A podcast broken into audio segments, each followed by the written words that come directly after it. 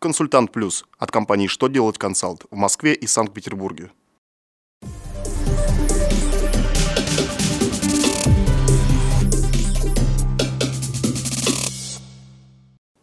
Добрый день! Для вас работает служба информации телеканала «Что делает ТВ» в студии Ольга Тихонова. В этом выпуске вы узнаете, нужно ли начислять страховые взносы на выплаты по договору о выдаче поручительства, как можно будет подать нотариусу электронное заявление о выдаче выписки о залоге движимого имущества, облагается ли НДФЛ оплата проезда и питания работников на корпоративном мероприятии.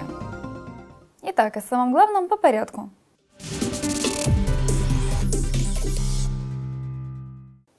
Своем очередном письме Минфин ответил на вопрос о необходимости начисления страховых взносов на выплату в пользу физического лица, заключившего с организацией договор о выдаче поручительства перед банком.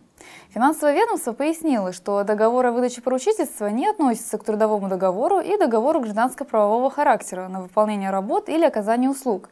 Поэтому суммы процентов, выплачиваемые по такому договору, не являются объектом обложения страховыми взносами.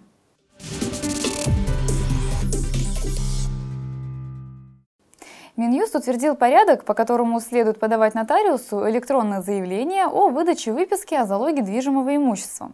Приказ Министерства юстиции вступит в силу уже с 21 мая. Согласно этому документу, заявление нотариусу в электронной форме следует подавать через сервис сайта Федеральной нотариальной палаты. В данный момент сервис находится на стадии разработки, а дата его запуска пока окончательно не установлена. В электронном заявлении нотариусу нужно будет указать вид выписки, форму, в которой выписку надо представить заявителю, сведения заявителя, а также информацию об уведомлении о залоге движимого имущества.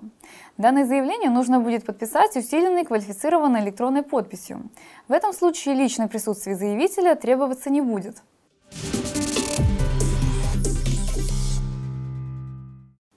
Когда компания организует мероприятие и оплачивает проезд и проживание сотрудников, у них возникает облагаемый налогами доход.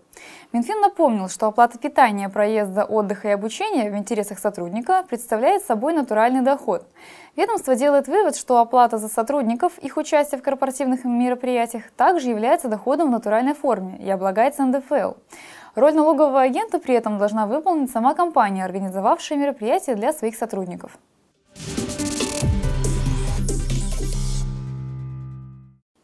На этом у меня вся информация. Благодарю за внимание и до новых встреч!